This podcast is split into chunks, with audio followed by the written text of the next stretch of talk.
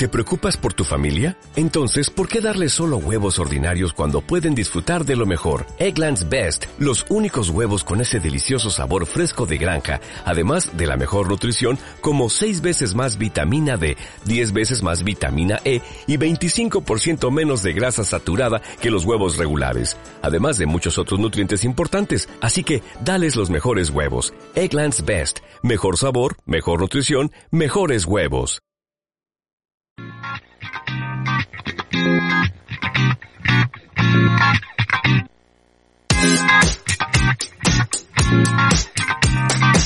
¿Ya estás dentro?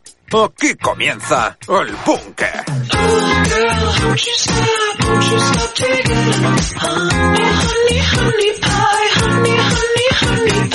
Doncs aquí comença una nova edició del Búnquer, una edició doncs especial, no? Aquest dia de, de Sant Joan que estem celebrant doncs a través d'UAB Ràdio, Esplugues FM i amb 2 FM.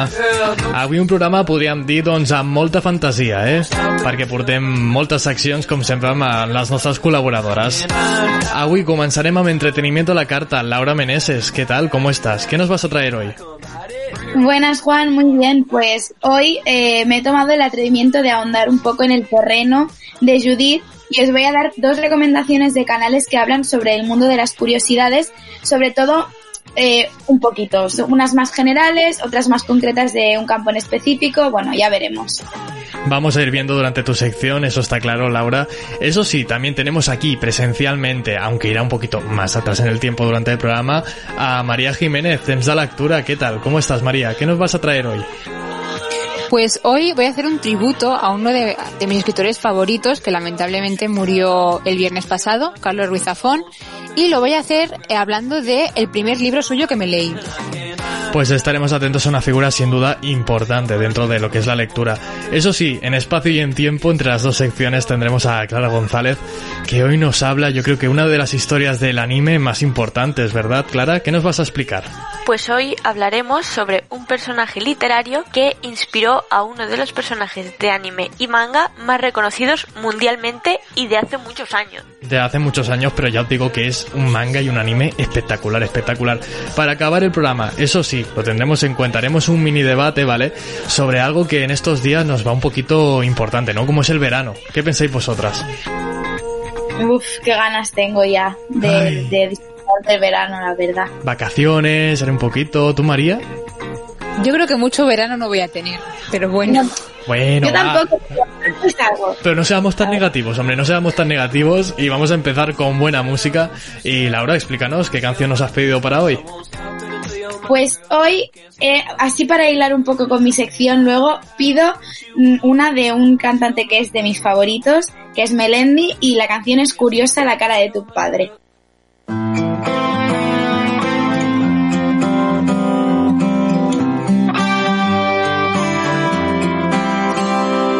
Curiosa la cara de tu padre cuando me ve aparecer con mil tatuajes adornando mi piel. Pero más curiosa fue cuando le pedí papel. Y la pena de su cuello que se hinchaban por momentos a mí me hacían entender que por fuera se reía y que por dentro se cagaban todos mis muertos. Las apariencias engañan, papá. Yo soy un tío legal. Yo que parezco un macarrón. Soy todo un sentimental. No le falta de nada. Llevo 50 gramos de marihuana. Y protegida, nadie le toca un pelo. Yo soy más duro que un puto mosquetero. Fíjate el punto que quiero ya tu hija. Que si me deja, me doy la bebida. Sube a la burra, cariño, que nos vamos. Pues nada, suegro, me alegro conocerle. Curiosa, la cara de tu padre cuando nos vio aparecer desde la ventana, comiéndotelo todo. Pero más curiosa fue cuando me vio el pantalón. Y las venas de su cuello que se hinchaban por momentos a mí me hacían entender que por fuera se reía y que por dentro se cagaban todos mis muertos. Las apariencias engañan, papá. Yo soy un tío legal. Yo que parezca un macarrón, soy todo un sentimental. Mira a tu hija, no le falta de nada. Llevo 50 gramos de marihuana. Mi protegida, nadie le toca un pelo. Yo soy más duro que un puto mosquetero. Hasta el punto que quiero yo a su hija.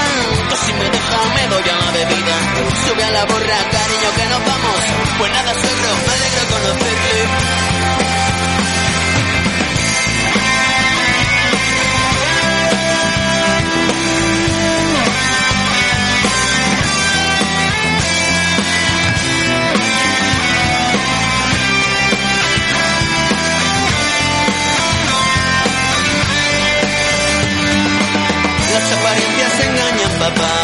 Yo soy un tío legal. Que parezco un macarrón. Soy todo un sentimental. Mira a tu hija, no le falta de nada. Llevo 50 gramos de marihuana. Y protegida, nadie le toca un pelo. Yo soy más duro que un puto mosquetero. Hasta el punto que quiero yo a tu hija. Que si me deja, me doy a la bebida. Sube a la burra, cariño, que nos vamos. Pues nada, suegro, me alegro conocerle. Y le dejo a su hija y si te he visto, no más suegro, y antosteca y mi sombrero, por tener tanta paciencia, porque sé que mi apariencia no es mejor que mis modales, pero ¿qué quiere que haga?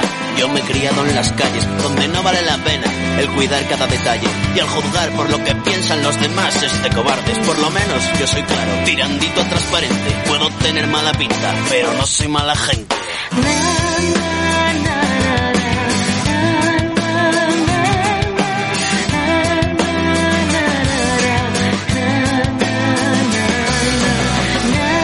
Des del disc Curiós a la cara de tu padre de l'any 2008 trobem aquesta cançó que dona nom al disc, en aquest cas de Melendi, i així comencem aquesta edició del Búnker i ens anirem amb una altra cançó. Mira, ja comença a sonar.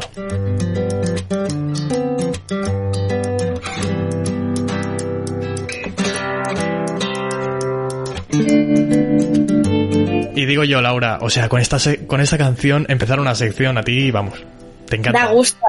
Así da gusto. Con el canca de fondo da gusto.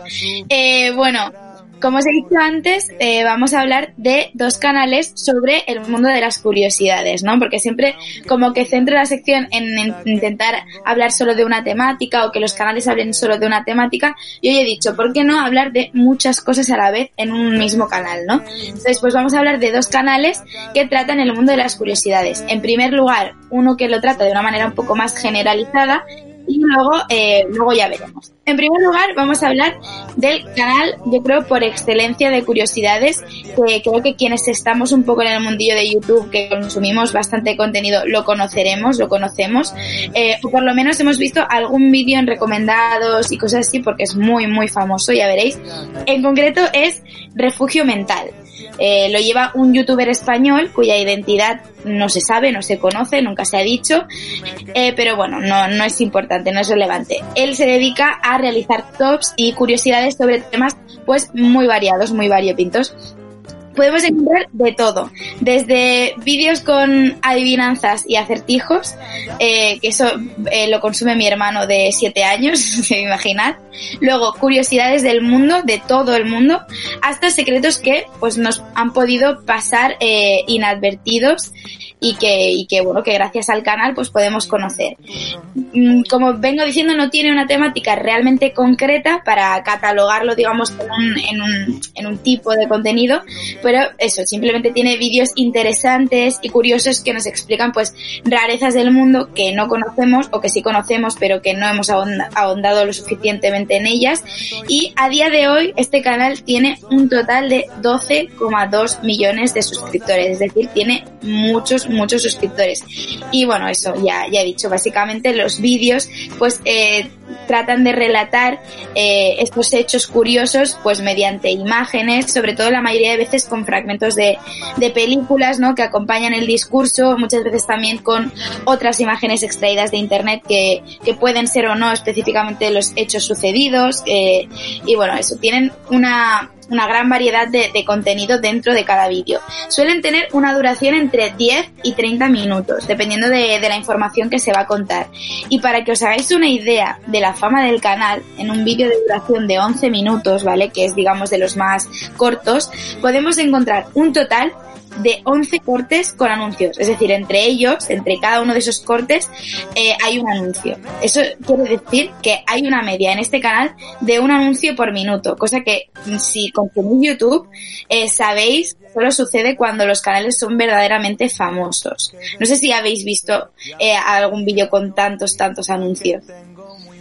Mm, no sé si lo vería entero, ¿eh? Porque tanto hace un minuto anuncio, un minuto anuncio. ¿Tú, María, qué piensas? Es un, es un, es un rollo, es la verdad, lo de los anuncios, pero bueno. María. Sí, yo, yo pienso lo mismo. Lo que pasa que, lo que pasa que eh, está tan bien hecho y tiene tanta fama el canal que cada, digamos, cada fragmento, cada fragmento es, corresponde a una a un bloque, digamos, dentro de lo que es el vídeo, un bloque temático, ¿no? Entonces, pues, eh, a lo mejor puedes ver los eh, tres primeros mm, fragmentos, tres primeros bloques, eh, y, y, no te pierdes información, ¿no? Simplemente, pues, vas añadiendo información a medida que avanzas en el vídeo. Y bueno, tanta es la fama que tiene el canal, que es verdad que existen otros cuatro canales alrededor del mundo, que tienen otros cuatro idiomas, y que tienen los mismos, el mismo contenido, los mismos vídeos que este canal. Uno es Mind Warehouse, que es un canal en inglés, otro es Refugio Mental, pero eh, dicho en portugués, que es un canal pues en portugués, otro es mm, Mental Subflag, que es un canal alemán, y el otro es un canal, que no voy a decir el nombre porque no sé ruso, pero es el canal en ruso. eh, algunos, aunque nadie lo ha hecho oficial ni nada, dicen que pues todos estos canales pertenecen a una misma empresa que se dedica a subir los mismos vídeos en otros idiomas pues para ganar más dinero. Y yo la verdad eh, soy muy partidaria de esta teoría porque la verdad es poco raro que suban el mismo contenido eh, simplemente pues cambiando de idioma, ¿no? Y bueno, para acabar os diría, os diría algunos títulos de vídeos, pero mm, os avanzar que nada va a ser representativo porque tiene eh, una infinidad de vídeos y a cada cual más random e inesperado. Así que bueno, os voy a decir algunos títulos para que sepáis más o menos qué podéis encontrar, pero que sepáis que os podéis encontrar de todo. Eh, podemos ver, por ejemplo, eh, un vídeo sobre, sobre una mujer que le crece oro en el rostro en vez de piel. Muy random. Siete personas con superpoderes reales, por ejemplo, también. O eh, cómo han sido las escapadas de, de, animales de diversos zoológicos en todo el mundo, cosa que me parece muy bien, esa rebelión de los animales, que ya hemos hablado alguna vez en el programa. O las nueve mm, cosas de alrededor del mundo que desafían las leyes de la física. Y luego, ya relacionado con el fragmento que os traigo, los 10 récords mundiales irrompibles. Y vamos a escuchar un fragmento en concreto de este vídeo. El sacerdote más fuerte del mundo, Kevin Fast, ha establecido diferentes récords en el ámbito del levantamiento de potencia durante más de 20 años. Este atleta puede levantar enormes rocas y grupos de personas, además de mover camiones, trenes y barcos. Pero uno de los logros más impresionantes de Fast es, por supuesto, mover un avión. Más exactamente, el poderoso sacerdote logró mover un enorme Boeing C-17 Globemaster 3 con un peso de 188,83 toneladas por 8,8 metros usando solo su propia e increíble fuerza.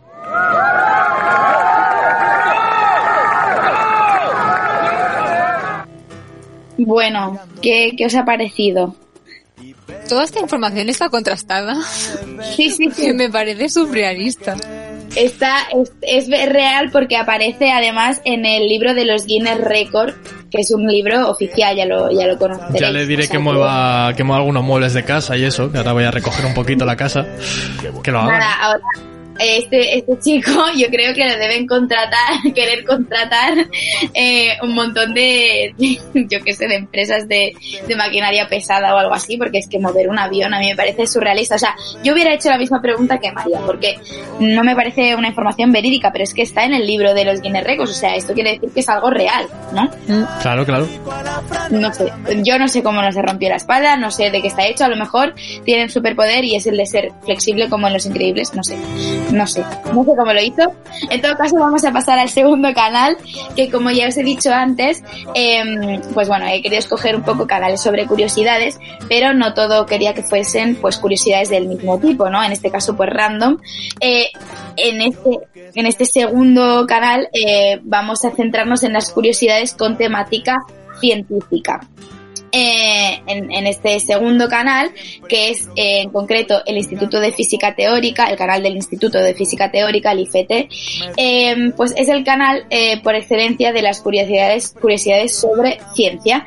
Incluso me atrevería a decir que es posiblemente el mejor canal de física teórica que podemos encontrar hoy día en YouTube, no solo por los efectos de los vídeos, que son pues bastante, bastante guays, sino porque explican conceptos de física bastante avanzados que no se explican en otros canales eh, con la misma temática, ¿no? Y además lo explican de un modo eh, que pues que cualquiera lo puede entender y son además los vídeos bastante cortos y entretenidos, una característica que no comparten todos los canales de esta, de esta tipología, ¿no? Porque a veces pues estos temas pueden ser un poco difíciles de tratar, difíciles de explicar y encima pues explicarlos de una manera que sea, digamos, entendible a cualquier persona del mundo, a cualquier persona con cualquier eh, nivel de conocimiento, pues es un poco complicado, ¿no? Pues en este canal yo creo que lo hacen muy, muy bien este, este tema de explicar las cosas de una manera así sencilla, llana, para que todo el mundo lo pueda entender.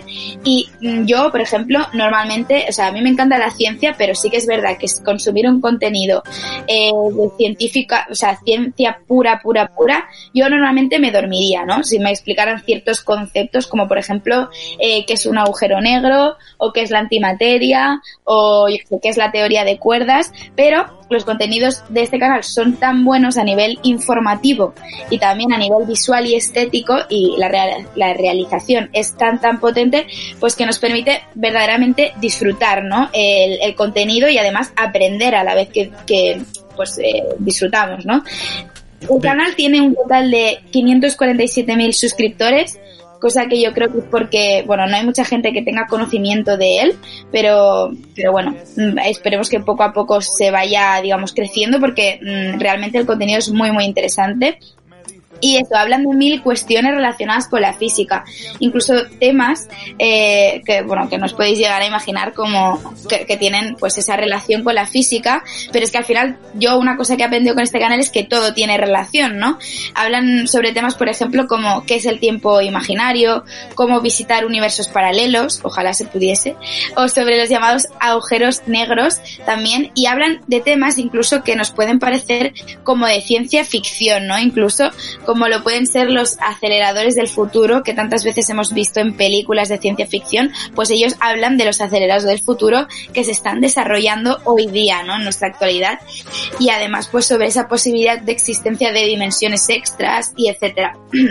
además también pues ponen un poco en cuestión o cuestionan eh, científicos como Einstein, ¿no? Hacen vídeos eh, retando o digamos eh, criticando eh, con una base científica, claro, los errores que pudieron tener estos científicos tan reconocidos eh, en, nuestra historia. Y nada, yo he traído un fragmento que tampoco es representativo como antes, porque es que la variedad de, de contenido es muy, muy diversa, pero eh, hablan en concreto sobre qué pasó antes del Big Bang y la inflación cósmica. Si tuviera que decirte dos aspectos vitales sobre nuestro universo, te contaría que se lleva expandiendo desde hace miles de millones de años y que no vemos dónde acaba. Incluso puede que sea infinito.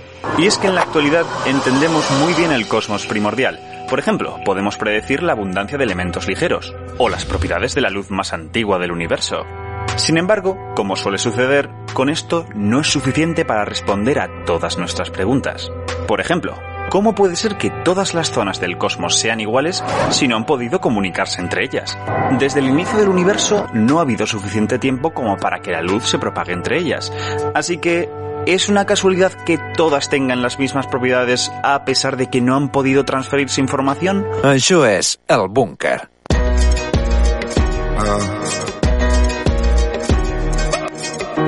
In periferia fa molto caldo, mamma stai tranquilla sto arrivando. Te la prenderei per un bugiardo. Ti sembrava amore ma era altro. Beve champagne sotto Ramadan. Alla tv danno Jackie Chan. Fuma narghile mi chiede come va. Mi chiede come va, come va, come va. Sai già come va, come va, come va. Penso più veloce per capire se domani tu mi fregherai Non ho tempo per chiarire perché solo ora so cosa sei. È difficile quando perdi l'orgoglio, lasci casa in un giorno, tu dimmi se pensavi solo ai soldi, soldi, come se avessi avuto soldi, soldi, dimmi se ti manco te ne fotti, fotti. Chiedevi come va, come va, come va, adesso come va, come va, come va. Ciò che devi dire non l'hai detto Tradire una pallottola nel petto Prenditi la tua carità. Venti a casa ma lo sai che lo sa, su una sedia lei mi chiederà. Mi chiede come va, come va, come va, sai già come va, come va, come va. Penso più veloce per capire se domani tu mi fregherai. Non ho tempo per chiarire perché solo ora so cosa sei. È difficile stare al mondo quando perdi l'orgoglio. Ho capito in un secondo che tu da me volevi solo soldi, soldi. Come se avessi avuto soldi, soldi. Prima mi parlavi fino a tardi, tardi chiedevi come va, come va, come va, adesso come va, come va, come va. Waladi, waladi, habibi d'arena. Mi dicevi giocando, giocando con aria fiera. Waladi, waladi, habibi sembrava vera. La voglia, la voglia di tornare come prima.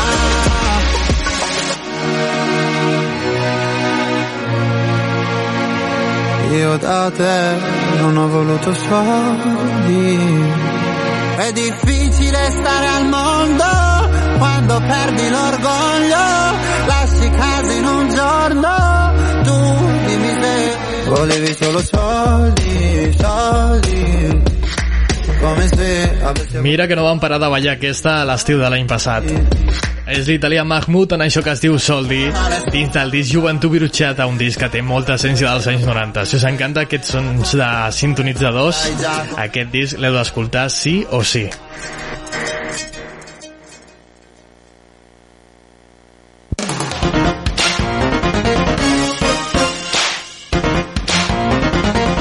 Me lo saco de la manga.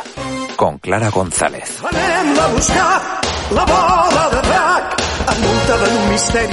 Pues ya estamos con Clara González, como decía, ¿eh? en esta conexión espacio-tiempo que tendremos con ella, pero la vamos a sentir muy cerca, ¿eh? La vamos a sentir muy cerca porque hoy nos va a hablar...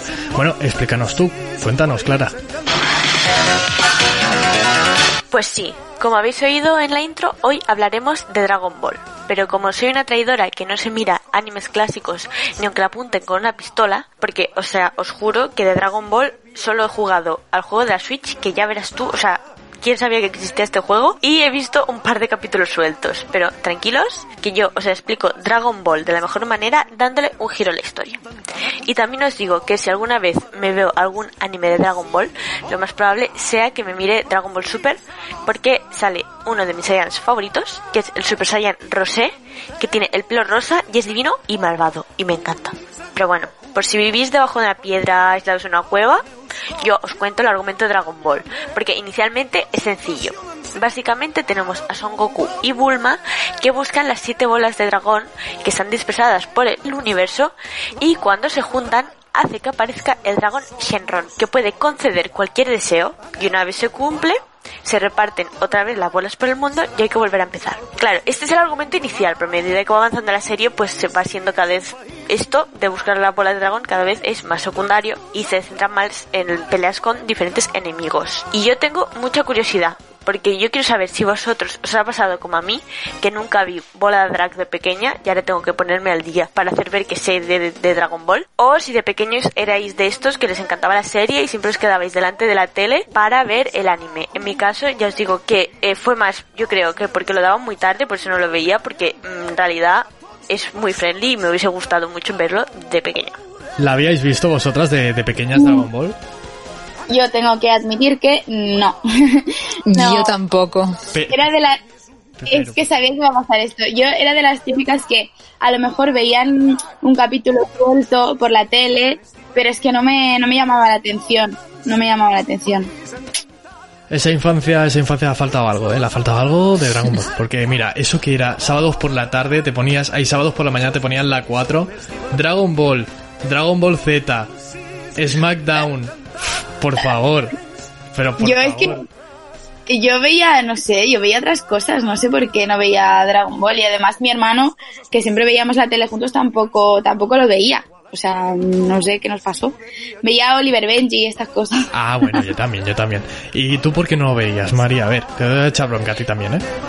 Yo tengo que decir que mi hermana sí lo veía, pero nunca consiguió arrastrarme. O sea, ella tenía sus series, yo tenía las mías. Y bueno, pues ahí pues teníamos el, el, el, horario de la tele, ¿sabes? Y cuando ella veía la tele, pues yo no la veía.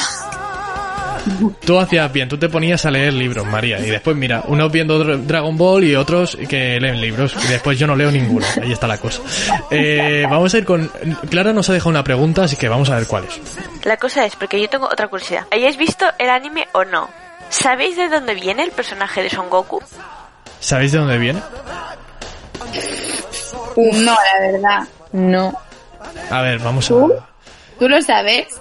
No, no, yo sé, yo sé, yo tengo una curiosidad, no sé si después la comenta claro o no, pero Son Goku, ¿sabéis cómo? Bueno, o, quizá me estoy columpiando, quizá me estoy columpiando mucho, ¿eh? Pero creo que Son Goku en japonés se llama Kokoroto. Kokoroto, ¿eh? Así que, no, no, podemos contestar esa información porque no tengo ni idea. La, la contesto yo luego y si la ha cagado lo digo, no pasa nada. En cualquier, en cualquier caso nos saca de, de dudas Clara. Pues de hecho, el origen de este personaje es de una antigua novela china del siglo XVI llamado Viaje al Oeste, basado en historias populares de la dinastía Tang, que más o menos situaros históricamente es entre el siglo VII y el siglo X después de Cristo. O sea, hace mucho tiempo y encima en China. Y la novela explica la vida del rey mono, que es nuestro protagonista, que en chino se llama Sun Wukong, pero si la adaptamos a la fonética japonesa se vuelve mucho más sospechoso porque se pronuncia Son Goku. Así que la inspiración 100%, ¿eh? Porque si no, es como mucha casualidad. Este rey mono, del que protagonista de la historia, nació de una roca mítica y tras saltar de una cascada en la montaña, fue proclamado el rey de los monos, porque realizó una gran hazaña. Y pronto se dio cuenta que en algún momento se moriría. Y él no quería así que empezó un viaje en busca de la inmortalidad. Dominó poderes de transformación, por ejemplo, podía cambiar su aspecto completamente, alto, bajo, eliminar vello corporal y muchas cosas así. Y también tenía una nube muy parecida a la de Son Goku, del anime y del manga, para volar y podía dar saltos muy altos. En su viaje tuvo diversas aventuras, así que yo os voy a contar el origen. The Origin Story of Sun que es el día que se encuentra en sus aventuras con el emperador de Jade, una autoridad sobre el cielo, el mar, la tierra y el mundo subterráneo. Básicamente, Zeus, Hades, los humanos y Poseidón, juntos, en un señor. Y este, en un intento de tomar a Goku, porque era un máquina, le invitó a su reino celestial pero fue recibido con un ataque. Y aún así, sin embargo, el rey mono, siendo un crack, se tragó los melocotones de la inmortalidad y el elixir de la longevidad, volviéndose indestructible, doblemente inmortal, fantástico y logró derrotar a todos los 100.000 guerreros que el emperador había mandado para detenerlo. Y finalmente el rey mono fue capturado por las fuerzas de los guerreros celestiales y sentenciado a la pena capital. Fue arrojado a una fragua sagrada donde quemó su cuerpo durante 49 días. Sin embargo, logró escapar haciendo explotar esta fragua. Desesperado, el emperador fue a buscar a Buda, quien retó al rey mono. Le dijo que él no sería capaz de saltar a la palma de su mano. Y si el rey mono perdía la apuesta, sería exiliado a la tierra de los mortales. Sun Wukong aceptó y con sus grandes habilidades dio el salto más grande que pudo y pensando que había llegado al final de los cielos, escribió en uno de los cinco pilares que encontró, el gran sabio estuvo aquí. Entonces, cuando volvió a ver a Buda, se quedó sorprendido al descubrir que había escrito esas palabras en uno de sus dedos y por lo tanto Buda perdió la apuesta. Sun Wukong intentó escapar, pero Buda transformó sus dedos en la montaña de los cinco picos, donde encerró al rey mono durante 500 años y lo liberó solo cuando lo envía a proteger a Xuanzang en su viaje a la India y entonces es cuando empieza el libro del viaje al oeste. Este personaje ha inspirado diferentes pelis y series, tanto asiáticas como occidentales. Yo, en mi caso, recomiendo buscar en Google Sun Wukong o El viaje al oeste, porque si os interesa el tema, hay un montón de adaptaciones mucho más fieles que Dragon Ball. Dragon Ball es más que se ha inspirado tremendamente el personaje Son Goku en Sun Wukong y es fantástico y es una curiosidad que todo el mundo debería saber. Son Wukong, ¿conocíais algo de la historia de Son Wukong? No, la verdad, pero me ha parecido súper interesante. No sé. Yo me he quedado flipando que este personaje tenga como tanto background, ¿no? Sí, sí, sí. La fuerza del mono incrustada. Bueno, de hecho, una de las formas de, de Goku es eh, que lleva que lleva eso, eh, el, lo que es la cola de- del mono. Sí, sí, sí, sí, sí. O sea, que, que supongo que de ahí viene. Por cierto, puntualizo, Kakaroto. Kakaroto. No, no iba mal encaminado, pero es Kakaroto. La, Vale. la versión... la otra. El nombre original es Kakaroto, así que así lo tenemos. Oye, darle las gracias de verdad a esta conexión espacio-tiempo, como siempre decimos, con, con Clara González. Y vamos a hacer una cosa, o sea, vamos a dedicar porque es un temazo, es un temazo, Clara, y con su sección, y hay que dedicarle una canción, ¿verdad, María? Pues sí, le dedico la canción de Eres un temazo de Su.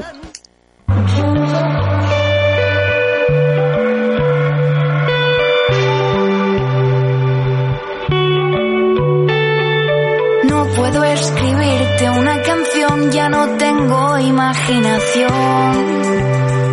Desde que existes la he perdido. Si buscaras en mi corazón, entenderías la razón. Por ti mi musa se ha escondido. ¿Qué quieres que diga? ¿Qué quieres que escriba? Si cada vez que yo te miro no sé qué decir. Eres un temazo, tú, tú, tú eres un temazo, tú solita lo revientas siempre en cualquier discoteca. Eres un temazo, tú, tú, tú eres un temazo, que lo montas como quieras, pero a mí siempre me suenas bien.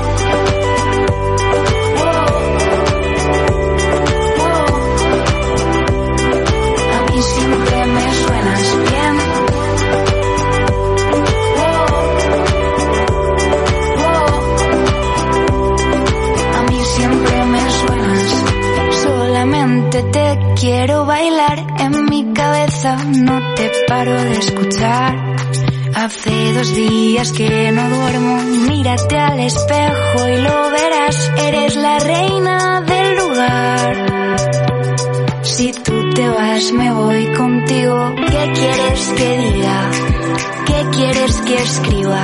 Si cada vez que yo te miro no sé qué decir. Eres un temazo,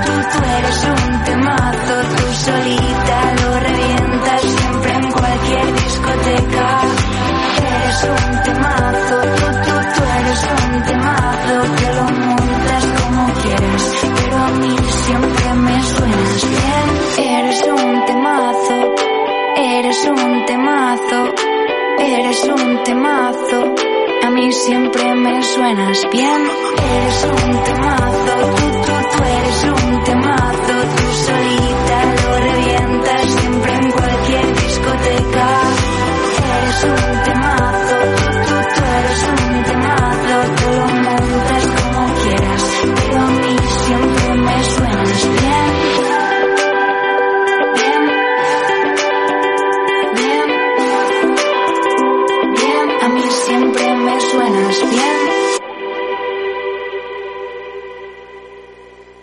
En el búnker.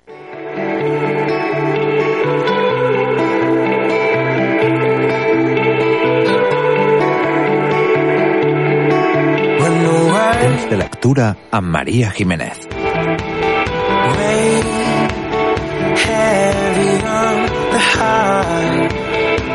Nos adentramos ya en el mundo de la lectura, ya está María Jiménez con nosotros y hoy María vas a hacer una sección que no te gustaría del todo hacer, creo que no nos gustaría a nadie. La verdad es que no. Porque hoy, bueno, eh, como ya he dicho en la- al principio en la presentación, voy a hablar de Carlos Ruiz Zafón, porque aunque ya hemos hablado de él varias veces, eh, el pasado viernes 19 de junio murió en Los Ángeles, donde se estaba tratando de un cáncer con el que llevaba luchando ya dos años. Y bueno, yo me quedé conmocionada. Yo la verdad es que no sabía que estaba pasando por este cáncer. No sé si lo hizo público o, o se lo guardó. Pero todo el mundo de la cultura se, eh, se conmocionó. Eh, políticos españoles como Pedro Sánchez y escritores y críticos literarios, tanto españoles como internacionales, eh, pues han lamentado su muerte en las redes sociales. Y es que era un escritor muy importante, tanto en el panorama nacional como internacional, eh, ya que, por ejemplo, su obra más famosa, que es La sombra del viento, que se publicó en 2001 y de la que ya hemos hablado en esa sección, es considerada la novela española más difundida después del Quijote. Se dice rápido, pero era un pedazo de escritor y un pedazo de libro. Y bueno, este libro eh, también era la excepción para muchas personas a las que no le gustaba leer, muchos fans eh, han hecho público en las redes sociales también que, que este libro, aunque yo no le gustaba leer, eh, les encantaba y también ha sido la casilla de partida para muchos lectores empedernidos. Y bueno, como este libro ya lo ya, ya hemos hablado de él, hoy os traigo otro libro de Carlos Ruiz Zafón que en este caso fue mi, mi casilla de partida, ¿no? En el mundo de la lectura, porque yo no sé si lo he hecho alguna vez, pero cuando era pequeña no me gustaba nada leer. Y mm, el libro de Marina eh, fue uno de los primeros, eh, bueno, fue el primer libro obligatorio del instituto que me gustó. Y, y bueno, pues me introdujo a este eh, mundo de la literatura. Y ya aviso que aunque lo leí en, el, en la época del instituto, eh, no es una excepción a los libros de, de, de Carlos Ruiz Zafón, porque también pone los pelos de punta. Aviso. Y bueno, pues el protagonista de este libro es Oscar Dry, que es un niño que vive en un internado de Barcelona. Y, bueno, en sus horas libres le irse de la institución, ¿no? De este internado e ir a explorar Barcelona. Un día llega a una casa que resulta ser el hogar de una niña de su edad llamada Marina y de su padre Germán. Y bueno, los dos viven solos porque la madre de Marina murió meses después de dar a luz por una enfermedad. Entonces, eh, Oscar, el protagonista, se hace amigo de, de Marina. Y como a los dos les gusta pues el mundo de las aventuras, deciden un día ir a dar una vuelta por el cementerio de Sarria. Y yo no sé vosotros, pero yo lo de dar una vuelta por el cementerio mmm, no se me hace. ¿no? No es uno de esos planes en tiempo de ocio, de fin de semana. No, no. No, no mi plan preferido, no, la verdad es que no. No, pues como cabría esperar, cuando vas a un cementerio pasan cosas. Y se encuentran a una mujer misteriosa y la siguen llegando a un invernadero donde encuentran títeres tamaño real a los que le faltan partes eh, del cuerpo, les faltan manos, les faltan ojos, etcétera. Y un álbum de fotos lleno de fotografías de gente con malformaciones. Entonces esto les empieza a dar un poco de mm, mala espina y deciden irse. Y todo vuelve a la normalidad hasta que Oscar recibe una carta supuestamente de esta mujer misteriosa que sigue en, en el cementerio para verse. Pero cuando acude a la llamada no se encuentra con la mujer, sino se encuentra con un hombre llamado Benjamin Sentis y le empieza a explicar de la nada la historia de un hombre llamado Mikhail Kolbenik, que es el hombre sobre el que girará la historia a partir de este momento. Entonces, este hombre, Mikhail Kolbenik, eh, llegó a Barcelona desde Praga y en la cárcel conoció al doctor Joan Shelley, de quien se hace amigo y le consigue un trabajo en la empresa de ortopedia del padre de, eh, de narrador, de, de Benjamin. Entonces, Mijail tiene conocimiento de medicina y va desarrollando nuevas piezas ortopédicas hasta que consigue crear una perfecta para Benjamin, por lo que su padre, que es el dueño de esta compañía en la que empieza a trabajar, le hace accionista y se, se se hace rico. Eh, en este momento en el que se hace rico conoce a una actriz eh, llamada Eva, de la que se enamora y a la que le regala un teatro. Pero eh, el día de su boda eh, le tiran ácido a la cara de la actriz, por lo que se acaba su carrera. Y bueno, pues al acabarse esta carrera, el teatro que le había regalado Mijail se hunde y esto, junto a pérdidas que tenía la empresa de ortopedia, hace que Mijail se arruine. Y, y que se acabe recluyendo con Eva en su casa, hasta que mueren en un incendio. Una historia muy trágica. Sin duda, sin duda. Estoy de acuerdo, ¿no? Hostia, mm, sí, sí. De, vamos, más trágica imposible. Además, el día de tu boda. Es que no. Mm, pero, ¿cómo fue? O, o ya es spoiler eso. Bueno, no, eso eran, encima eh, es más turbio aún si os digo por qué, porque fueron los dos, los dos maestros de la actriz, que al ver que tenía más fama que ellos, le tiran ácido a la cara. O sea, el colmo de, de lo trágico. Vaya, profes, tú. Espero que no os tengamos en ninguna parte. Eh, pues días después de, de este encuentro entre Benjamin y Oscar, el hombre eh, aparece muerto y sin manos. Y aquí, señores, es cuando empieza el gore del libro, ¿vale?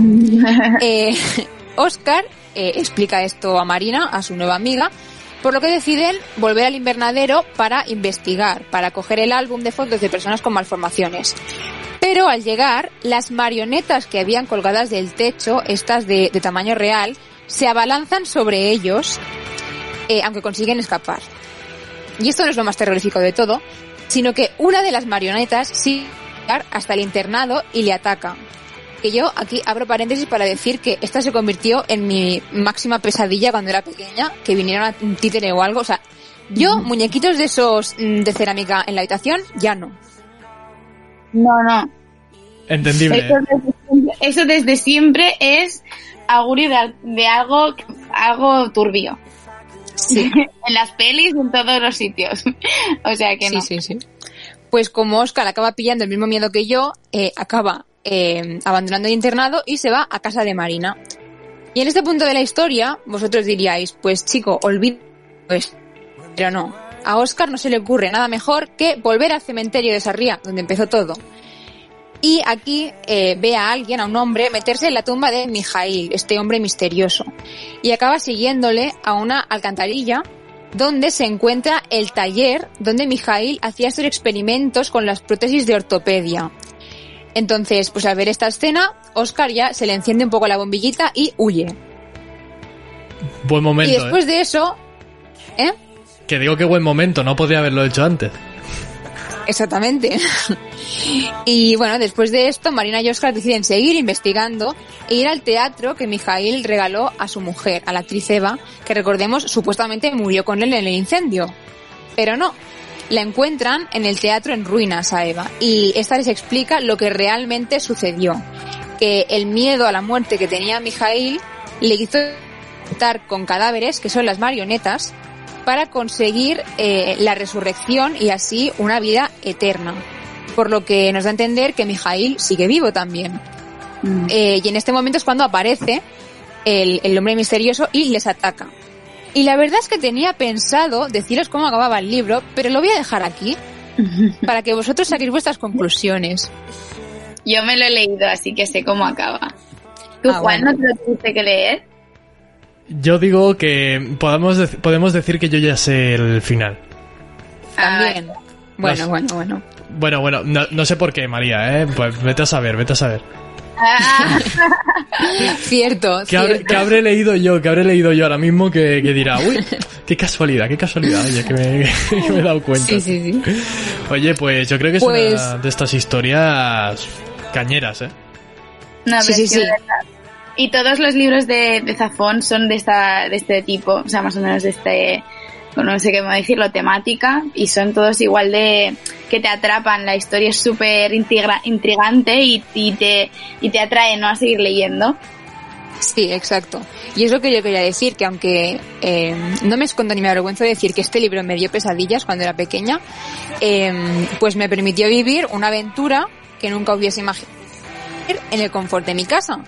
Y esto es algo que tenemos que agradecer a todos los escritores, pero eh, quiero agradecérselo eh, especialmente a Carlos Ruiz Zafón por el legado que nos deja este- estas aventuras infinitas, de libros infinitos, con un montón de aventuras, de misterios y de experiencias que podemos vivir desde eh, el confort de nuestra casa.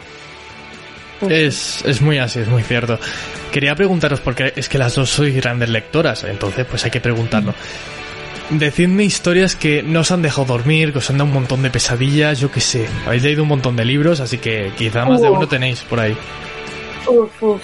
Yo, yo tengo un libro que de hecho no pude acabar de leer, que yo, o sea, eh, explico rápidamente la anécdota. Eh, tuve una, una temporada en la que quería leer cosas de miedo. O sea, así como a veces te da por las pelis de miedo, pues me dio por libros de miedo, porque me, me apasioné.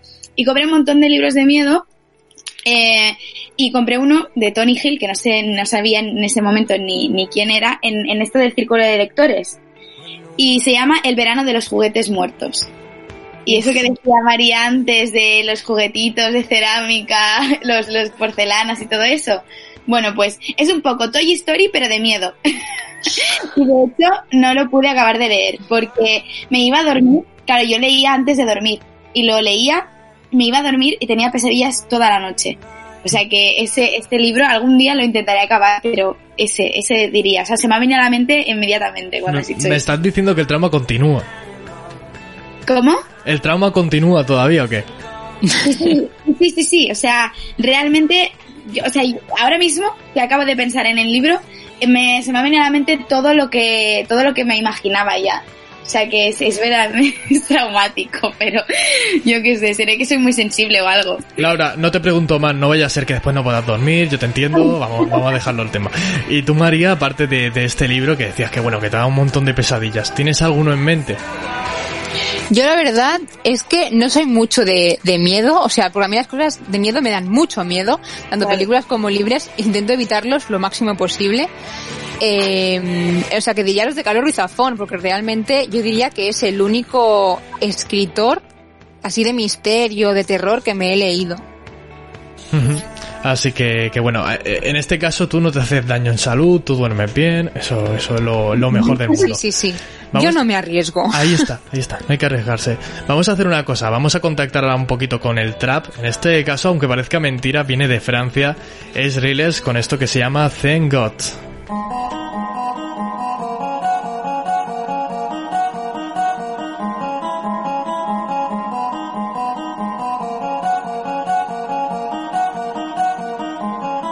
God I can breathe, I can be what they can buy. Even when I'm weak, I'm sure it's gonna be alright. Thank God I got home, I got food and I got yard. Yes, I will survive.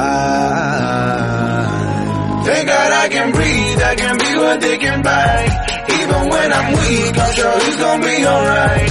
Thank God I got home, I got food and I got yard. Yes, I will survive.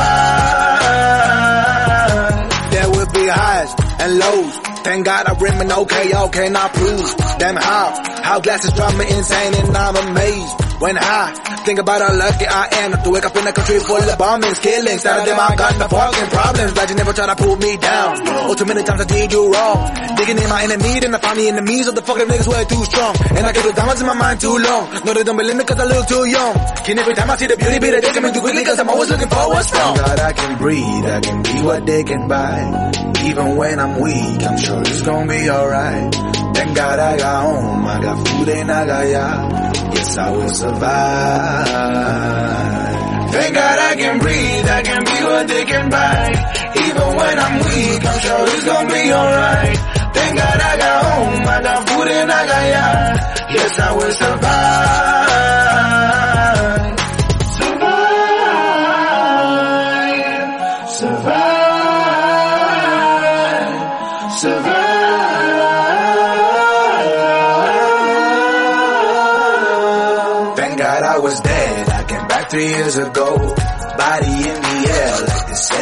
Shows. You pull me back in me just to teach them what I know. Then I had to go. I gotta go and see all the shit that was in my mind. Thank God I do not leave. When Trump came after Obama, all my strength for the mamacitas. My brothers, sisters never give up. Nigga up world that nobody wants. If it another who trust in us now. Yeah, I know, I know, I know. Rose got thorns and I got a long way to go. Plus I told ya, yeah, yeah, yeah, yeah. No matter what happens, we never down, down, down. Thank God I can breathe, I can be what they can buy. Even when I'm weak, I'm sure it's gonna be alright. Thank God I got home, I got food and I got yacht. Yes, I will survive. Thank God I can breathe, I can be what they can buy. Even when I'm weak, I'm sure it's gonna be alright. Thank God I got home, I got food and I got yacht. Yes, I will survive.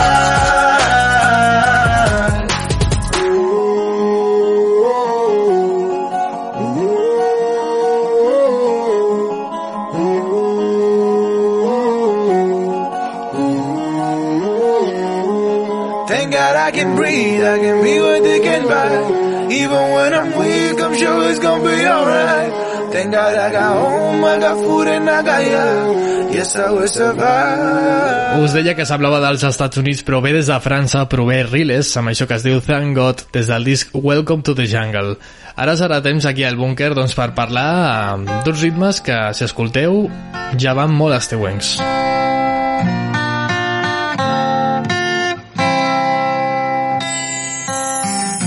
que nunca he sido Sherpa, sé que coronar la cumbre cuesta. Y es que sí, es que va muy veraniegos esta canción de Lágrimas de Sangre, Buen Viaje, pues que nos introduce justamente a lo- al debate, ¿no? A lo que vamos a hablar hoy, que es ese mundo de los viajes, de ese verano, de esas vacaciones.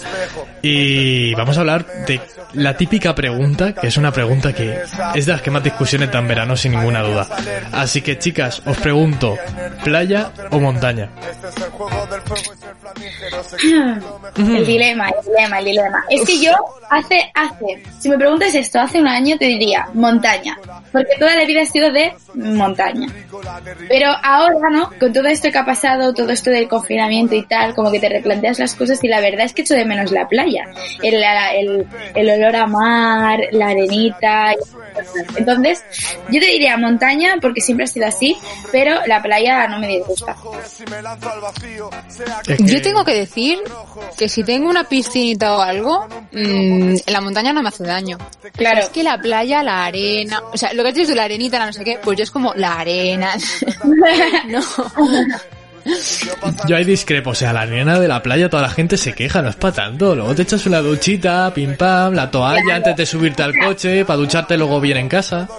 No Yo me tanto. refiero a, al, al, al sen- yo ahora me voy a poner aquí eh, filos, no, ¿cómo se diría? Filosófica, no. Estas personas que todo lo sienten, pues la, la arenita de la playa, obviamente cuando está en pleno mediodía y quema, no, porque es horrible, o sea, es la peor sensación del mundo que te Ya, está quemando ya. los pies, eso sí. Pero eh, luego el estar por la noche, a las 8 de la noche, con la brisa del mar, eh, el olorcito a mar y la arenita, o sea, en la arena, chill, a mí eso, ese plan me encanta, o sea, no, no, no lo cambiaría por nada. Pero sí que es verdad que, como dice María, eh, claro, eh, ¿para qué quieres el mar? Para bañarte y refrescarte. Y si tienes una piscina al lado de una, mm, de una sierra preciosa, pues yo la verdad prefiero también eh, la montaña, el campo y esas cosas. Aunque luego me molestan los bichos, también hay que decirlo. Bueno, en verano bichos hay en todos lados. La Ya. verdad, yo creo. Pero yo creo que en la montaña habrá más bichos que no en la playa, ¿sabes? Mm. Aunque bueno, en la playa hay bichos de otro tipo. Es lo que iba a decir. Es lo que iba a decir yo. Por- por- No, pero, pero voy a decir, mira, ya está, he decidido que la montaña, porque la playa, o sea, yo no sé vosotros, pero sois de los que os gusta eh, meteros al agua y encontraros peces y, y cosas nadadoras en el agua. O, Yo no. la- Mientras no me muerdan... Oye, que iba pues mira, no puedo yo, no puedo con eso. Si a mí me dicen, hay peces y ya no me meto, no me mojo, no puedo. O sea, seré muy tiquismiquis o lo que sea, pero no puedo. En una piscina eso no pasa, entonces prefiero montaña. Uf, pero a vosotros, a ver, eh, ¿no, ¿nos da coraje eso de ir a una piscina? La típica piscina que van muchos niños, ¿vale? Y la piscina no es lo más grande del mundo. Una municipal, que bueno, a ver este año cómo, cómo va todo, ¿vale? Pero nos da cosita que, que haya tanta gente, que no os podéis mover, que tengáis que... Os, os tocáis en la espalda del otro, luego vais dos metros para allá y está la otra persona. No. Es que tienen sus pros y sus contras. O sea, por ejemplo, uno de los contras es este. Cuando está muy a petar una piscina pública, por ejemplo, una piscina comunitaria de estas, eh, no. No, no, o sea, yo tampoco me meto. Porque es que además es antihigiénico eso. O sea, es, es to- antes de bañarte lo que estás haciendo es ensuciarte. yo creo. Entonces, no, no, eso no. Pero luego si tienes tu piscinita privada o yo que sé, te vas de vacaciones a una casa con piscina, eso es- ya es diferente, ¿sabes? ¿Y tú, María, estás en ese sentido o también playa municipal? ¿Cómo, cómo va en tu caso?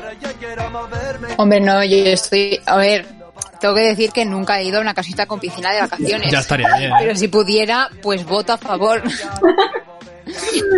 Tú me invitas, no pasa nada. Lo vamos todos. Hacemos bunk- el búnker desde la piscinita de nuestra casa. Oye, no estaría mal. Oye, no estaría nada mal, ¿por qué no? Pero una cosa, vosotros si por ejemplo em, ahora, ¿no? En, en época de vacaciones, bueno, en, un- en situaciones más normales que en la que estamos ahora, porque ahora, pues viajar no se, no creo que se pueda mucho con normalidad, pero en verano, ¿qué soléis hacer más? Si hacéis viajes a sitios así cálidos que se pueda eh, disfrutar de la playa, piscina y tal, os vais al invierno porque estáis hartos del verano. Ahí yo compagino, ¿eh? Porque a mí me encanta ir a Galicia eh, de verano y lo que allí lo bueno es que se duerme muy bien por la noche. O sea, puedes dormir a 10 grados, 15. Pero luego te puedes ir a una horita en coche porque voy a Orense, a un pueblecito, o sea, una aldea que literalmente viven tres personas y, y me puedo ir a una playita en Vigo y ahí hace un calor que, que te torras, ¿sabes? Claro, tienes esa, eh, la- el- Claro. los dos lados. Ahí está, ahí está. Y el, y el mar frío, ¿eh? Y justamente os quería preguntar por eso, chicas. ¿Cuál es ese sitio eh, que es vuestro sitio idílico del verano? Tiene que haber uno. Un pueblecito al que vayáis o una ciudad en concreto. Del verano. Es que, ¿sabes lo que pasa? Que yo hace tres veranos que no disfruto del verano como tal porque trabajo eh, más que toda mi vida. Pero eh, voy a decirte un sitio cerca. O sea, a mí no me hace falta irme muy lejos. Por- y en este caso un sitio de playa. Eh, Sitges, pero una de las calas de Sitges. Yo que sé, he ido, he ido un montón, pero, pero Sitges tiene unas calitas pequeñitas, Sí. preciosas, que muy poca gente conoce o va, porque se va siempre a la playa, a la grande de Sitges. Mm, pero no sé, porque creo que hay una que se llama la cala, la cala, la cala morisca puede ser o algo así, que es preciosa. Y es un sitio súper bonito que te parece que estás en otro sitio completamente diferente. Y me encanta. Y luego, por decirte, a otro sitio de España más lejos, serían las Canarias. Las Canarias Uf, y sus playas y, y su y su gente y su ambiente y su todo. O sea, me encanta. Y Luego, luego te digo eh, que me quiero ir a Punta Cana también, pero claro, no he ido, entonces tampoco te puedo decir. ahorra, ahorra también, ¿eh? También te digo. Porque si no, va a estar complicado, va a estar complicadete. Eh, María, en tu caso, ¿cuál es ese lugar idílico? Yo tengo que decir que soy mucho de la Costa Brava y, y de me gusta mucho la escala. Y de hace unos años ya vamos a una cala que hay que se llama Calamongó. La verdad es que está súper bien, es muy chiquitita, eh, es así como de campings, muy tranquila. y Yo creo que es, eh, vamos, donde querría estar ahora, vamos. Eh, y pero idílico, idílico, me gustaría mucho ir al País Vasco. Lo que pasa es que no he ido nunca, así que tampoco te puedo decir. Pero todo lo que me han dicho son bu- son, son cosas buenas, así que Sí, sí, sí, yo he estado. Y hay un sitio que quiero ir, o sea, no sé si lo habéis visto por internet, ya, ya lo buscaremos la foto, ¿vale? Para el Instagram. Pero es un pueblecito donde hay como un puente de piedra que pasa por encima del mar. No sé si lo habéis visto alguna vez en algún sitio. No. Pues yo ya luego busco la info, luego lo, lo subo al, al Instagram de- del búnker. Por cierto, también, oye, pedimos eh, a, a quien escucha el programa que, que también nos explique cuál es ese, ese sitio idílico, que lo diremos aquí en el programa, arroba elbunker.radio. Y eso sí, antes de irnos, dar un poquito de reconocimiento al, al sitio idílico al que voy, ¿eh? Meri, Orense, Galicia, que quede claro que antes ni aparecía en el Maps, ahora ya sí, ya podéis buscarlo, ya podéis ir allí. Y hay un poquito de gente y un poquito de ambiente, aunque no sea mucho, que ya mola la tranquilidad, pero al menos más de tres personas que estén allí, ¿eh? Eso, eso sí que es verdad. Oye, chicas, pues esos sitios de verano, a ver si vamos, ¿no? A ver si podemos ir con todo esto, porque claro, con esta situación está un poco difícil y sí que es verdad que hay que recalcar que hay que estar mm, cumpliendo todo el rato las medidas de seguridad y todo lo que se nos impone porque es por nuestro bien y para que no volvamos a tener que pasar por esta por esta situación y, y ojalá que podamos volver a disfrutar pronto de todas esas maravillas que nos regala la naturaleza y nuestro país y todo, o sea, ¿no? Así es, seguridad ante todo. Pero del dispar final para todos un amor, una sangre, una vida. Volveremos a encontrarnos al final de la partida. Son senderos que no caminé. Thank you. Doncs ja hem arribat al punt i final d'aquesta edició del Búnquer, aquesta edició de Sant Joan que has pogut escoltar a través d'UAB Ràdio, Esplugues FM i amb 2 FM. Donem les gràcies a les col·laboradores que han estat avui amb nosaltres. Hem començat amb Entretenimiento a la Carta, amb Laura Meneses, que ens ha parlat doncs, d'aquests eh, canals de YouTube que estan replets de notícies curioses. Després ens hem anat en una connexió espai-temps amb Clara González i Me lo saco del manga, parlant d'una de les sèries mítiques, sens dubte Dragon Ball, per després parlar d'una de les figures que ens ha deixat més rellevant, sens dubte, del panorama de la lectura a Espanya, amb la Maria Jiménez i la seva secció Temps de lectura. Cap al final del programa també hem parlat doncs, de l'estiu, eh, que tenim moltes ganes, això sí, sempre amb totes les mesures de seguretat. Nosaltres tornem divendres, ja sabeu, a través d'aquestes tres, tar eh, tres ràdios. I donar-te les gràcies a tu també de part de que et parla Juan Sobrinó i això sí, espero que tu també gaudeixis de l'estiu però sempre amb seguretat. Ens retrobem divendres, adeu-siau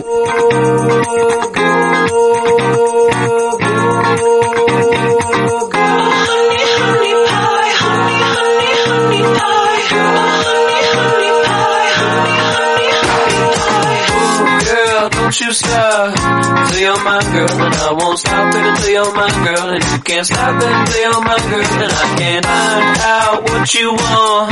Till you're my girl, and I won't stop it until you're my girl, and you can't stop that until you're my girl. Oh, Girl, don't you stop, don't you stop you